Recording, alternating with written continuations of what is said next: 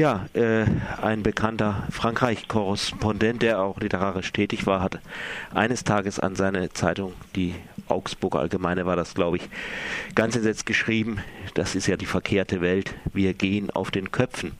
Unser Frankreich-Korrespondent Bernhard Schmidt äh, hallo? Ha ja, hallo.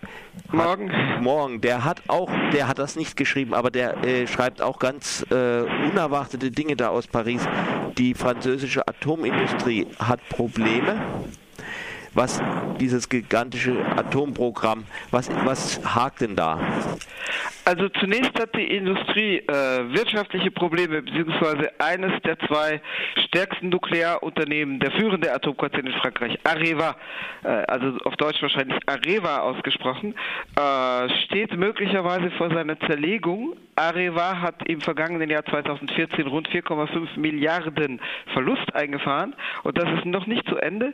Das hat unter anderem zu tun mit den großen äh, Baumängeln, die an den Reaktoren, die äh, als Atomkraftwerke der kommenden nächsten Generation bezeichnet werden, also den EPR-Reaktoren, den europäischen Druckwasserreaktoren, verzeichnet wurden. Da gibt es große Baumängel, also von denen sind vier im Bau, äh, einer in Flamanville in der Normandie, in der Nähe des Ärmelkanals, einer in Finnland und äh, zwei weitere in China, Taishan 1 und Taishan 2.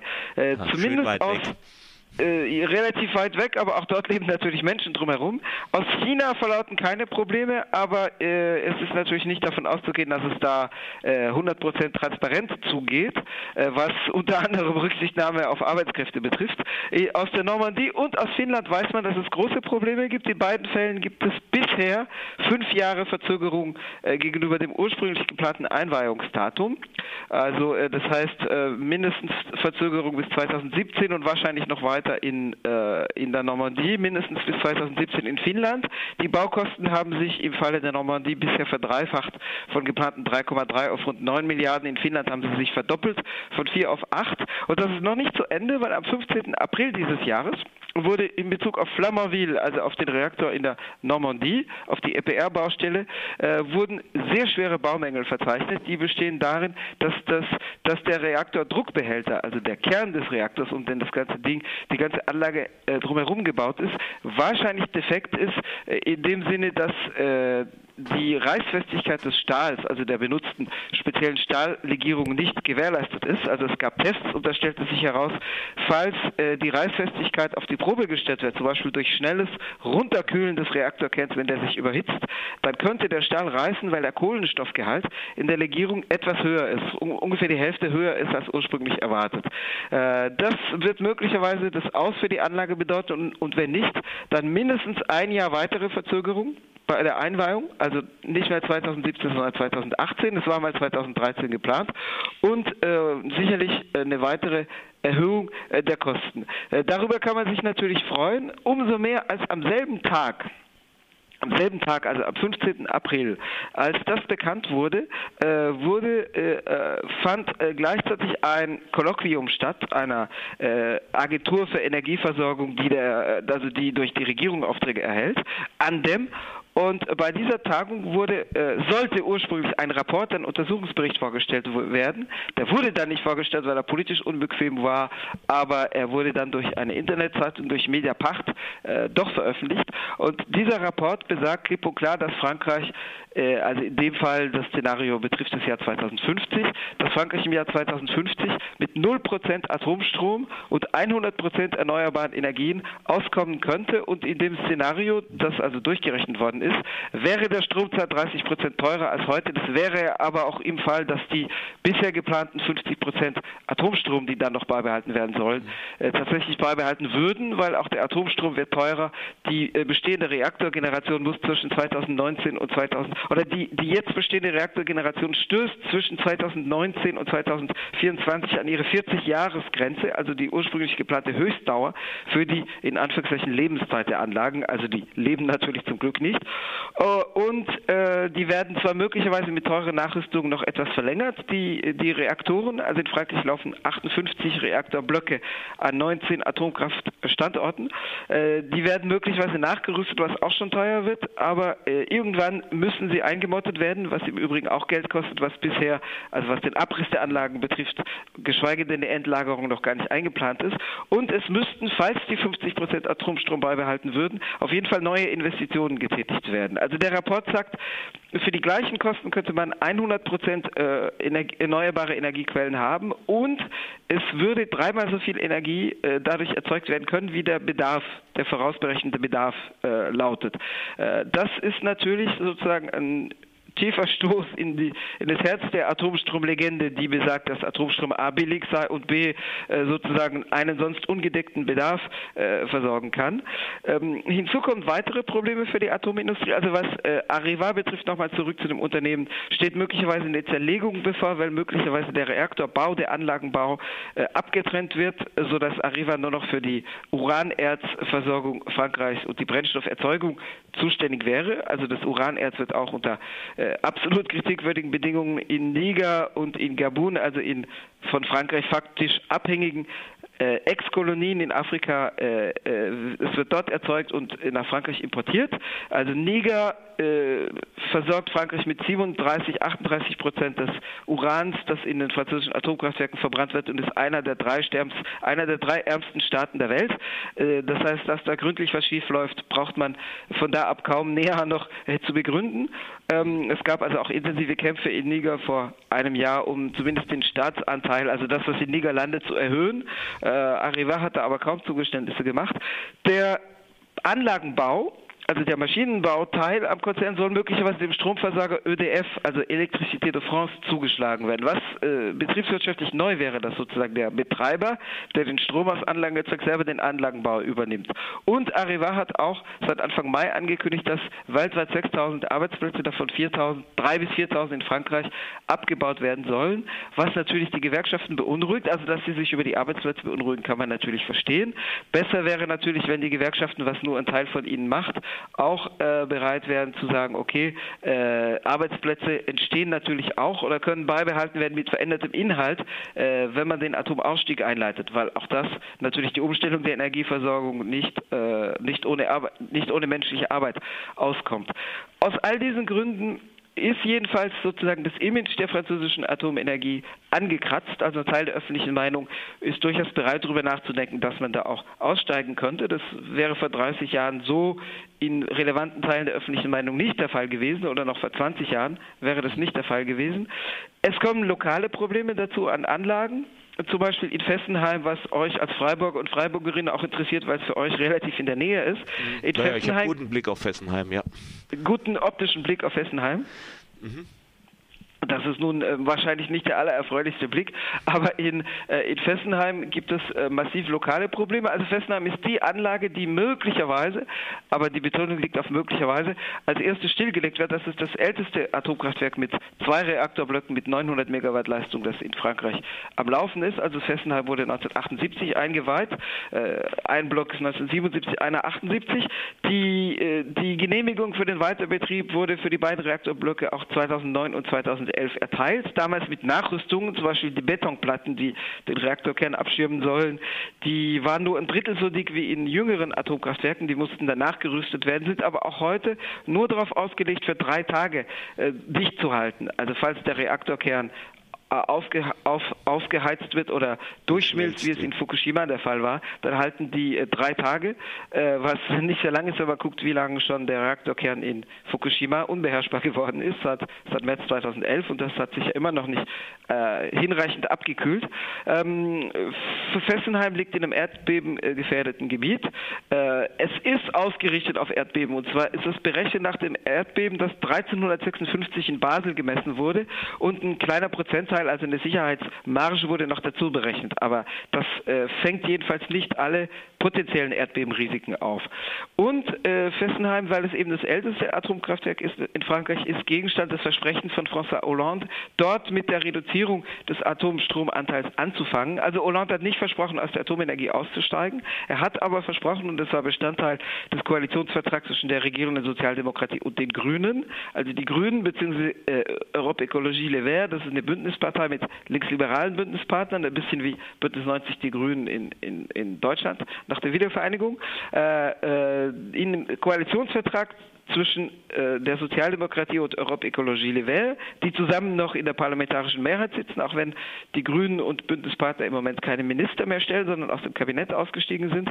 In dem Koalitionsvertrag steht drin, dass bis 2025, also bis in zehn Jahren von jetzt ab, ähm, der Atomstromanteil von 75 auf 50 Prozent gesenkt werden soll. Und dann in den Regierungsszenarien bleibt der dann, der Atomstromanteil auch bei 50 Prozent darüber hinaus, also wie gesagt bis 2050 laut den Regierungsszenarien. Und jetzt kommt eben Alternativszenario, das auch von einem mit der Regierung zusammenarbeitenden Institut erarbeitet wurde. Das sagt 100 Prozent Erneuerbare bis 2050 würde dreimal so viel Energie erzeugen, wie Bedarf da sein wird. Äh, aber äh, das Versprechen berief, belief sich ursprünglich auf eine Stilllegung von Fessenheim im Jahr 2016. Das steht jetzt schon wieder in Frage. Hollande spricht jetzt davon, äh, Fessenheim, also das AKW Fessenheim bis 2017, also zum Ende der Legislaturperiode, stillzulegen. Falls das je nicht erfolgt, dann haben wir schon den Kandidaten auf die Nachfolge von äh, François Hollande, also der auch sein Vorgänger war Nicolas Sarkozy, der für eine erneute Wahl antritt oder sich jedenfalls bewerben möchte, falls seine Partei ihn aufstellt, der schon jetzt sagt, mit mir wird es keine Stilllegung von Fessenheim geben, sondern mit mir wird es weiter betrieben. Fessenheim ist sicher Punkt. Äh, äh, Sarkozy antwortet sogar mit Hohn und Spott auf die Kritiker und sagt, die Kritiker haben Angst vor einem Tsunami im Rheintal. Also es wird nun tatsächlich keinen Tsunami am Oberrhein geben, vermutlich nicht, mutmaßlich nicht, aber wie gesagt, gesagt, die Erdbebengefährdung ist da. Es ist auch was dagegen vorgesehen, aber es deckt nicht alle potenziellen Risiken ab. Äh, Fessenheim liegt dazu neun Meter schräg unterhalb des äh, Elsass-Kanals, des Kanal d'Alsace. Äh, das heißt neun Meter schräg unterhalb von einer großen, äh, größeren Wassermenge. Das heißt, auch ohne Tsunami äh, sind damit durchaus bestimmte Risiken verbunden, falls es dazu Erdrutschen oder Einreißen des Kanals führt. Also äh, jedenfalls das Problem mit Fessenheim ist, dass die Anlage zwar politisch für die Stilllegung vorgesehen ist, theoretisch schon im kommenden Jahr, das aber wahrscheinlich nicht im kommenden Jahr erfolgen wird. Es gibt auch hinhaltende Widerstände von Gewerkschaften, und zwar alle Gewerkschaften. Es gibt in den französischen Gewerkschaften durchaus eine Diskussion um den Atomausstieg, der ja auch Arbeitsplätze schaffen könnte durch die Umstellung der Energieversorgung oder äh, sinnvoll Arbeitsplätze bewahren könnte durch Umstellung des Arbeitsinhalts. Aber in Fessenheim jedenfalls sind alle Gewerkschaften, egal welcher Couleur vor Ort, in der Phalanx, in der Abwehrfront zusammengeschlossen, die mit melodramatischen Tönen unterlegt den Abwehrkampf für die Anlage führt und sagt, das wird sozusagen der Untergang der Industriegesellschaft sein, wenn Fessenheim stillgelegt wird. Also da sind leider noch nicht alle Worte gesprochen und die, noch ist es nicht so, dass die Anlage wirklich stillgelegt ist und ob und wann es wirklich passiert, steht im Moment noch ein bisschen äh, in den Sternen oder steht jedenfalls dahingestellt. Unterdessen häufen sich die materiellen Probleme. Am 28. Februar dieses Jahres, vor knapp drei Monaten, gab es äh, einen, äh, einen äh, zwischenfallenden Unfall, bei dem 100 Kubikmeter Wasserdampf in den Maschinenraum eintraten. Äh, der Betreiber hat äh, nicht gemacht, was ihm gesetzlich was für ihn gesetzlich Vorschrift gewesen wäre, also sofort die Aufsichtsbehörde ASN, Autorité de la Sûreté Nucléaire, zu warnen und einzuschalten, sondern der Betreiber hat zuerst versucht, selber zu flicken und zu, notdürftig zu reparieren. Das erfolgte am 3. März. Das heißt, es hieß, macht die Wasserleitung. Der, ja, macht man ja mit dem Fahrrad auch so, dass man das selber erstmal fliegt, ne? Ja, aber bei dem Fahrrad ist es ein bisschen ungefährlicher für sowohl für die Mitarbeiter, Mitarbeiterinnen, die da drin arbeiten, und zu den Mitarbeitern oder den lohnabhängigen Atomkraftwerken würde ich gleich gerne noch was sagen, insbesondere auch ja. im, im Hinblick auf Fessenheim. Aber jedenfalls gefährlich ist es zuerst potenziell für die Lohnabhängigen, die da drin arbeiten, und dann tendenziell auch für die Bevölkerung. Also bei Fessenheim leben äh, drei Millionen Menschen in einem Umkreis von 50 Kilometern, sieben Millionen in einem Umkreis von 100 Kilometern sowohl Baden-Württemberg und auch generell die Bundesrepublik als auch die Schweiz haben auch schon Bedenken angemeldet, weil zu den 10 Millionen, äh, 7 Millionen Menschen im Umkreis von äh, 100 Kilometern gehören zahlreiche Bundesbürger, Bundesbürgerinnen und eben auch Schweizer und Schweizerinnen. Ähm, jedenfalls, es wurde notdürftig geflickt, was doch du wirst mit mir einverstanden sein, etwas gefährlicher und etwas fragwürdiges als beim Fahrrad. Mhm. Dann kamen die Inspektoren der Aufsichtsbehörde ASN am 5. März und dann riss die Wasserleitung unter ihren Augen. Und diesmal war es nicht ein Loch, sondern die riss vollständig ab. Das heißt, das ist durchaus ein Problem. Es gibt deswegen auch eine Strafanzeige von Bürgerinitiativen, die läuft jetzt den 20. April äh, wegen Verletzung der äh, gesetzlichen äh, Pflichten. Also tatsächlich ist mindestens eine äh, Pflicht verletzt, nämlich die sofort die Aufsichtsbehörde äh, zu warnen. Ähm, Ich hatte angekündigt, dass ich gerne noch was zu den Beschäftigten sagen würde. Und zwar, äh, da gibt es einen interessanten Text von Süd Energie. Süd ist also eine linke Basisgewerkschaft, die auch äh, bei ähm, Stromversorger ÖDF äh, verankert ist, insbesondere in der Forschungsabteilung. Mhm. Äh, ÖDF hat 62.000 Beschäftigte, davon 26.000 äh, mit dem Status höherer Angestellter. Und von denen wiederum, von den 26.000 sind 16.000 im Nuklearsektor tätig. Und was ÖDF, also der Betreiber jetzt plant, ist die Arbeitszeit pauschal hochzusetzen, also zu verlängern mit der Begründung, es steht ja die äh, Ersetzung der älter werdenden Reaktorengeneration bevor. Wie gesagt, zwischen 2019 und 2024 erreichen, erreicht die Mehrzahl der französischen Atomkraftwerke die 40-Jahres-Grenze, die ursprünglich als Höchstdauer für den Betrieb dieser Anlagen vorgesehen war. Und ÖDF sagt präventiv, wir werden die Arbeitszeit verlängern, indem wir für die, die den Status höhere Angestellte haben, aber das sind 40 Prozent der Beschäftigten, die formal diesen Status haben, für die wenden wir die sogenannte Allstunden Pauschale an. Das gibt es im französischen Arbeitsrecht. Das ist ein Mechanismus, der es erlaubt, die Arbeitszeit nicht mehr im Einzelnen zu berechnen, also Überstunden nicht aufzuschreiben, weil äh, gesagt wird, äh, durch den Lohn äh, ist sozusagen jegliche Arbeitszeit abgegolten. Also dann gibt es noch gewisse Minimalvorschriften. Das Gesetz sagt elf Stunden Ruhezeit pro Tag. Das heißt, die Arbeitszeit kann bis 13 Stunden pro Tag ausgedehnt werden und wird eben, es, wird, es werden eben keine Überstunden angerechnet. Die Arbeitszeit wird aber jetzt schon, äh, über, also die bisher geltende Arbeitszeit wird jetzt schon überschritten in den Atomanlagen. Also äh, es gibt Zahlen, die äh, kommen von der ASN, von der Aufsichtsbehörde, die 2012 einen kritischen Bericht vorgelegt hat. Also die Atom Aufsichtsbehörde hat bei äh, den Atomanlagen auch die Funktion äh, übernommen.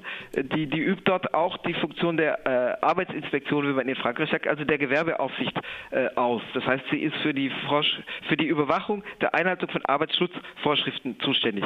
Und es gibt einen kritischen Bericht dieser Aufsichtsbehörde aus dem Jahr 2012, wo gesagt wird, da werden Arbeitszeiten zum Teil deutlich überschritten. Also in Fessenheim zum Beispiel äh, arbeiten de facto 50 Prozent der Beschäftigten länger als 48 Stunden in der Woche oder sie haben jedenfalls Arbeitswochen, die 48 Stunden überschreiten. Äh, während theoretisch gilt bei ÖDF ein Abkommen zur Arbeitszeitverkürzung aus dem Jahr 1999, das vorsieht, dass man schrittweise, also die, die Schritte sind noch näher zu definieren, aber schrittweise auf 32 Stunden zugehen soll, also die Arbeitszeit verkürzen soll. In Fessenheim äh, sind also 50 Prozent betroffen von Arbeitsstunden, die über 48 Stunden hinausgehen. Man kann sich natürlich vorstellen, was das mit Übermüdung und Überlastung mhm. verbunden bedeutet für die Anlagensicherheit auch. Und äh, diese linke Gewerkschaft Südenergie sagt eben entsprechend, dass es nicht nur im Hinblick auf die Gesundheit der abhängig Beschäftigten, sondern auch im Hinblick auf die Gesundheit, Gesundheit der Bevölkerung und die Anlagensicherheit absolut unverantwortlich sei, was ÖDF dort plant. Also es gibt noch mehr Perlen in Anführungszeichen in diesem Untersuchungsbericht. In Dampierre, in einem anderen Atomkraftwerk, fanden sie einen abhängig Beschäftigten, der mehrere Wochen hintereinander zwischen 82 und 92 Stunden, oh. zwischen 80,5 und 92,5 Stunden arbeitete. Man kann sich natürlich vorstellen, was das bedeutet. Also in einer Nacht hatte er Ruhezeit zwischen 1.59 und 4.58 Uhr morgens. Das war seine gesamte Ruhezeit in einer Nacht. Äh, und in diesem Zustand musste der Mensch arbeiten. Man kann sich vorstellen, was das zumindest potenziell auch für die Sicherheit der Bevölkerung, äh, also durch die Anlagensicherheit bedeutet. Zwei von drei schweren Atomunfällen, die es bisher gab, also von den drei schwersten, waren mit äh, Übermüdung und äh, Konzentrationsausfall der abhängig Beschäftigten verbunden. Three Mile Island in den USA, in Pennsylvania 1979 und auch in Tschernobyl in der Ukraine, also damals UdSSR 1986. Nur bei Fukushima waren es äußere Faktoren, also in Gestalt des Tsunamis. Gut, warten wir mal, was auf uns zukommt. Vielen in der Dank. Hoffnung, dass euch wenigstens der Tsunami am Oberrhein erspart bleibt.